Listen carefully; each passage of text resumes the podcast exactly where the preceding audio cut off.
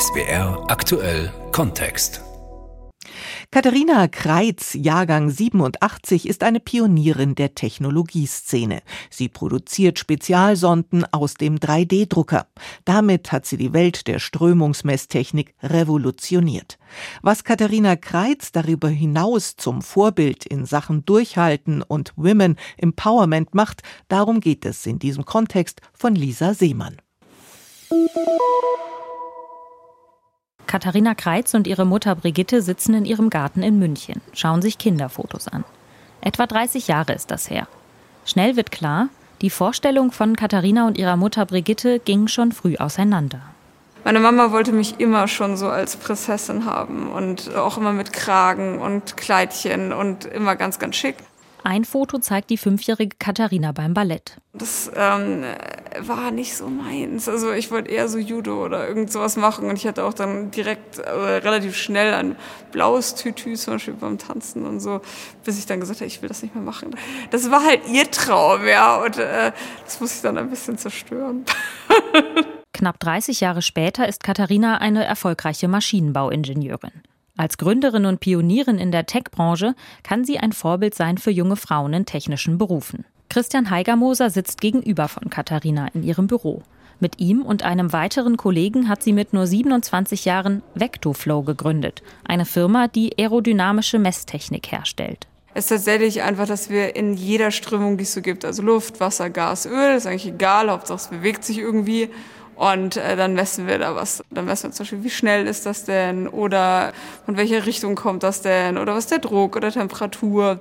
Gemessen werden diese Parameter mit Hilfe von kleinen Messsonden.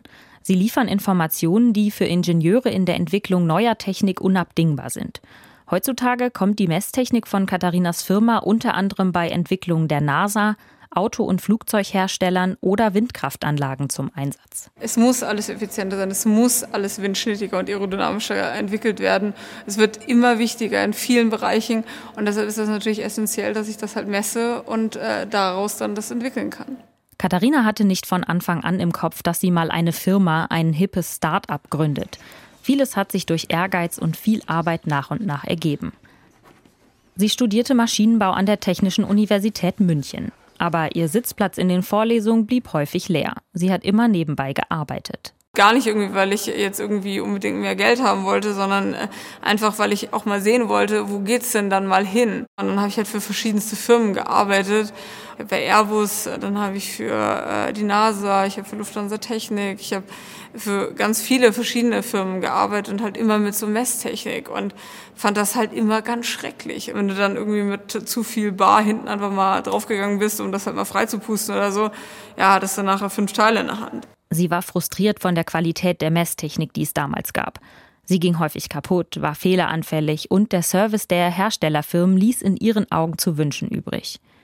Die Gründungsidee ist während ihrer Bachelorarbeit gereift. Sie stand mit ihrem Kollegen Christian Heigermoser im Windkanal bei BMW, einem riesigen Raum, in dem mit einer großen Turbine Luftströmung erzeugt, also Fahrtwind simuliert wird. Dort sollte Katharina Kreitz Messungen durchführen. Also wir hatten ähm, da zum Beispiel äh, eine Sonde gehabt, die halt auch wieder, äh, ich weiß nicht, ob sie kaputt war oder äh, ob da auch wieder irgendwie was drin war und so. Und wir hatten das halt so in der Hand. Das kann doch nicht wahr sein. Das ist also so ein einfaches Ding einfach. Und dieser Frust trieb die beiden an.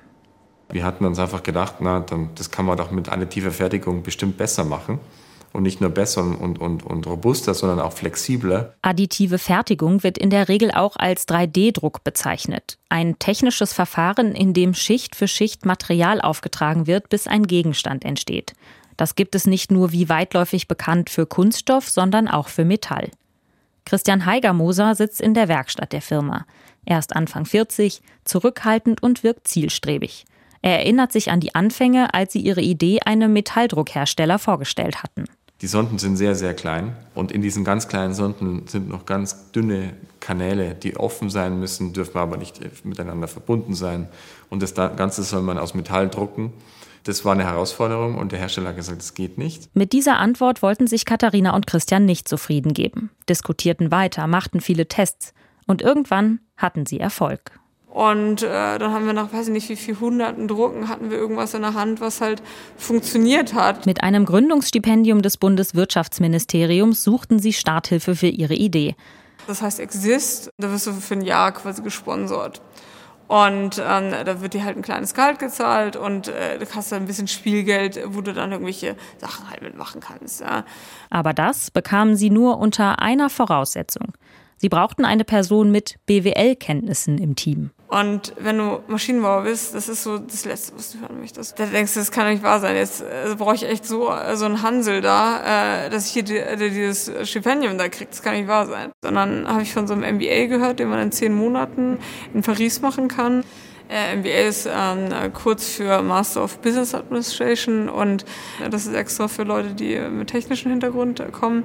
Dann habe ich das im Bundesministerium vorgeschlagen und gesagt, hey, wenn ich äh, das mache äh, und da angenommen werde, äh, kriegen wir dann ein Stipendium, wenn ich dann die BWL-Troller bin. Es kam die Zusage für den Masterstudiengang und dort lernte Katharina auch den dritten Gründer ihres Startups kennen, Florian Wehner, der das Unternehmen mit aufbaute. Startup, das klingt für viele Menschen nach modernen Möbeln in hellen Räumen, ausgelassenen Afterwork-Partys und einem Arbeitsleben mit viel Spaß. Es werde aber oft vergessen, dass es extrem viel Arbeit ist, gerade am Anfang und auch mit vielen Fragezeichen verbunden. Ich finde es immer lustig, wenn äh, viele Gründer gefragt werden, so, ja, warst du schon immer voll überzeugt und so von deiner Firma? Und die dann immer so, ja, auf jeden Fall, ich wusste, dass das funktioniert. Ganz ehrlich, ich glaube, die lügen alle. Also muss ich ehrlich sagen, weil du zweifelst so viel. So war ich ja quasi, wollte jede Firma mich haben. Ich ja, zerstöre ich mir das jetzt, wenn ich äh, quasi eine Firma äh, gründe und dann geht es halt schief, wie die meisten Startups äh, schief gehen. Äh, und dann äh, verspiele ich das alles. Als Katharina über ihre persönlichen Zweifel erzählt, streicht sie sich immer wieder mit den Händen über das Gesicht oder durch die Haare, als würde sie die Zweifel von damals heute noch einmal nachempfinden. Ein Großteil der Start-ups scheitert nämlich, das hatte Katharina im Studium gelernt.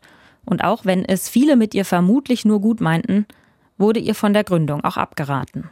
Gerade am Anfang sagen die dann natürlich auch viele, also mit denen du dich dann technisch austauscht, so, ah, nee, Katharina, lass mal machen, nee, das ist eine dumme Idee, mach das nicht. Also viele haben uns den Misserfolg vorhergesagt und wir haben oft die Situation gehabt, wo wir gesagt ach komm, das wird nichts oder schwierig oder zu schwierig. Gründen ist für die junge Ingenieurin, die sich selbst als Tech-Nerd bezeichnet, eine Achterbahn. Es geht rauf und runter, man muss sehr belastbar sein. Auch ihre Mutter Brigitte war nicht von Anfang an überzeugt. Sie wünschte sich für ihre Tochter nach dem Maschinenbaustudium und dem zusätzlichen Master eigentlich lieber einen sicheren, festen Job.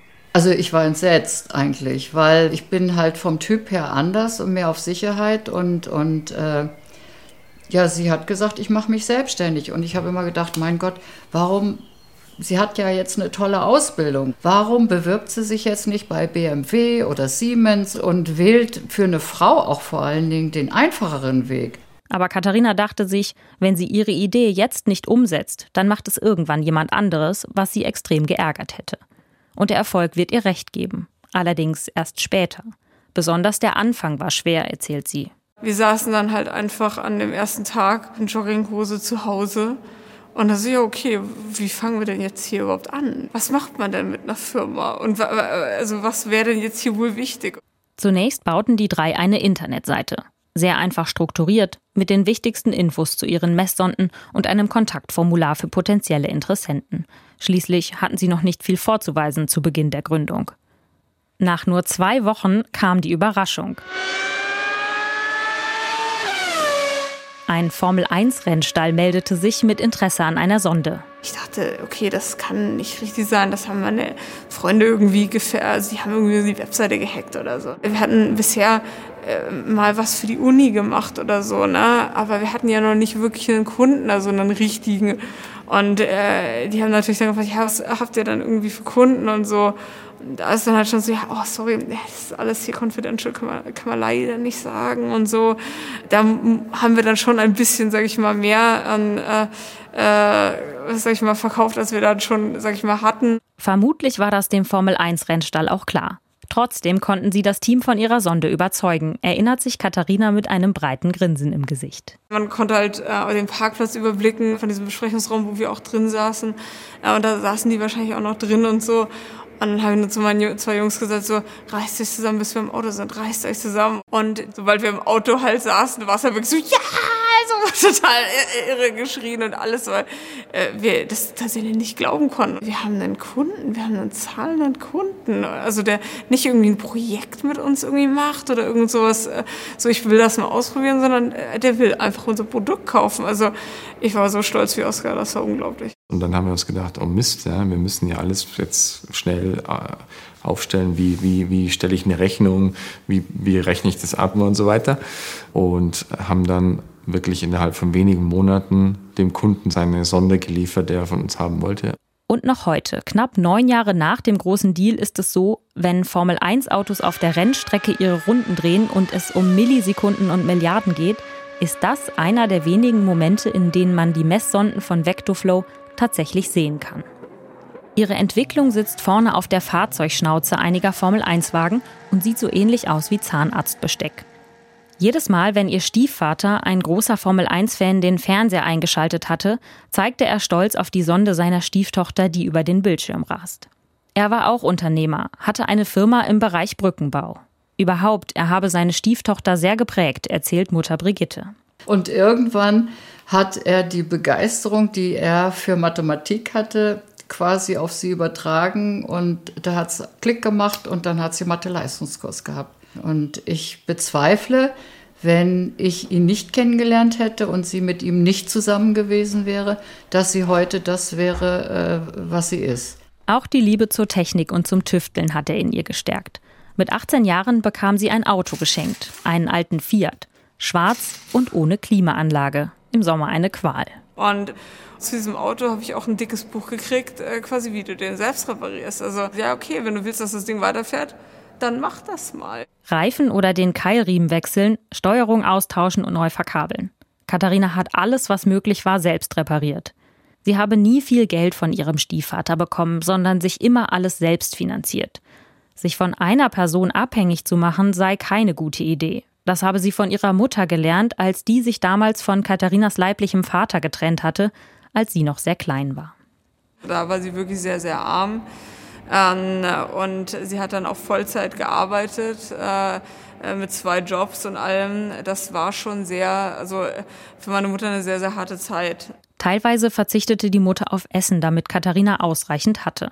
Brigitte Kreitz kämpfte sich aus ihrem Tief, wurde später Beamtin bei der Post und hat die Kämpfernatur wohl an ihre Tochter vererbt.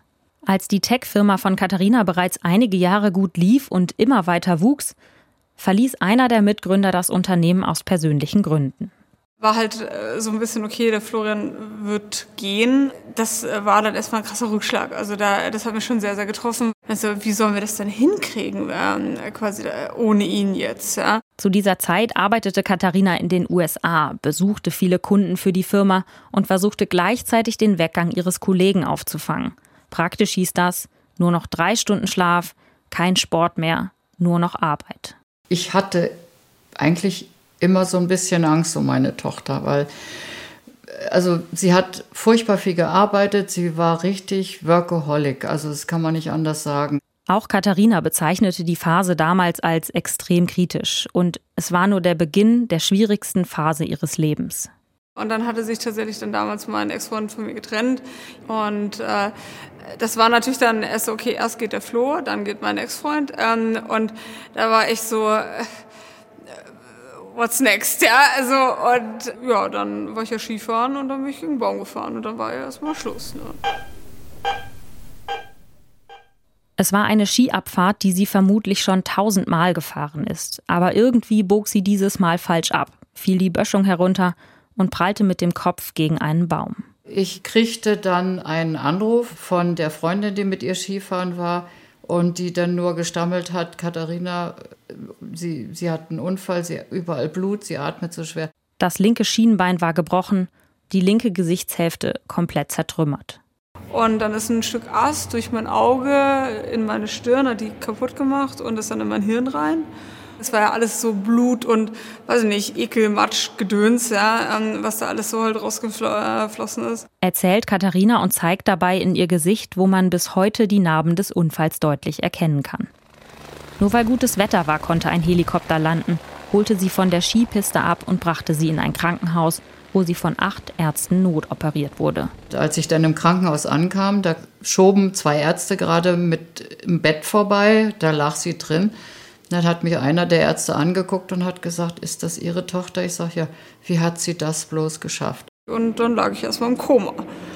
Und ähm, dann hatten die halt wegen diesem äh, Hirnschaden, hatten sie ja gesagt, ja okay, äh, mindestens ein Jahr Koma und dann infantil aufwachen. Also weil was, das wird nichts. Auch ihr Mitgründer Christian Heigermoser erinnert sich noch genau. Es war nicht garantiert, dass sie das überlebt. Und danach hieß es, naja, wenn sie es überlebt, dann mit bleibenden Schäden. Schließlich hatte der lebensbedrohliche Unfall nicht nur Auswirkungen auf Katharinas Leben, sondern auch auf das gemeinsame Unternehmen. Was natürlich erstmal echt blöd war, ich bin so jemand, ich habe nicht viel aufgeschrieben, weil ich hatte es ja im Kopf. Das braucht ja, also dann brauche ich ja nichts aufschreiben. Ne? Super peinlich, mussten meine Leute bei den Kunden teilweise anrufen und sagen, ja, das klingt jetzt ein bisschen doof, aber wie, was machen wir denn eigentlich gerade mit euch oder so, weil wir können leider Katharina gerade nicht fragen. Heute grenzt Katharinas Genesung für viele Ärzte fast an ein Wunder. Nach dem Unfall, zwei Wochen Koma und mehreren Wochen Reha war die junge Gründerin und Geschäftsführerin schon nach wenigen Monaten zurück in der Firma, übernahm erstmal leichte Arbeiten. Es war halt glücklicherweise einfach schneller, als, äh, als alle gedacht haben. Ähm, und äh, klar, es ist immer mit sehr, sehr viel Eigeninitiative natürlich auch. Also ich musste ja dann auch da wieder laufen lernen und alles. Ne? Und ähm, das, da kann, natürlich kannst du auch den ganzen Tag im Bett liegen oder du rennst halt konstant mit Krücken irgendwie darum, dass du halt wieder die Muskeln irgendwie aufbaust und so ist natürlich deine Entscheidung. Heute, knapp fünf Jahre nach dem Unfall, leitet sie wieder ohne Einschränkung gemeinsam mit Christian Heigermoser ihr Unternehmen. Von der Energie und äh, Fähigkeit hat sich überhaupt nichts verändert. Nein, gar nichts. Also man merkt eigentlich überhaupt nichts mehr. Optisch ist der Unfall aber noch deutlich sichtbar. Die linke Gesichtshälfte wurde nach dem Unfall ästhetisch neu rekonstruiert. Das bedeutete viele Operationen und noch viel mehr Metall im Gesicht. Der Unfall hatte ihr damals den Boden unter den Füßen weggerissen. Aber in den fünf Wochen hat sie sich nach und nach wieder aufgerappelt. Und sie sagte selber mal von sich, also Mama, wenn ich nicht so eine Kämpfernatur wäre, hätte ich das nicht überstanden. Und ich denke mal, das stimmt. Nicht? Also sie hat wirklich äh, sich zurückgekämpft ins Leben und sie hat den eisernen Willen gehabt, dass also alles wieder so wird, wie es früher mal war. Katharina hat auch nach dem Unfall immer alle Energie in das Unternehmen gesteckt, das sie liebevoll ihr Baby nennt. Von null gestartet ist es heute viele Millionen Euro wert der Moment, wo du dann quasi ja als Gründerin äh, verdienst, ist ja in dem Exit-Fall.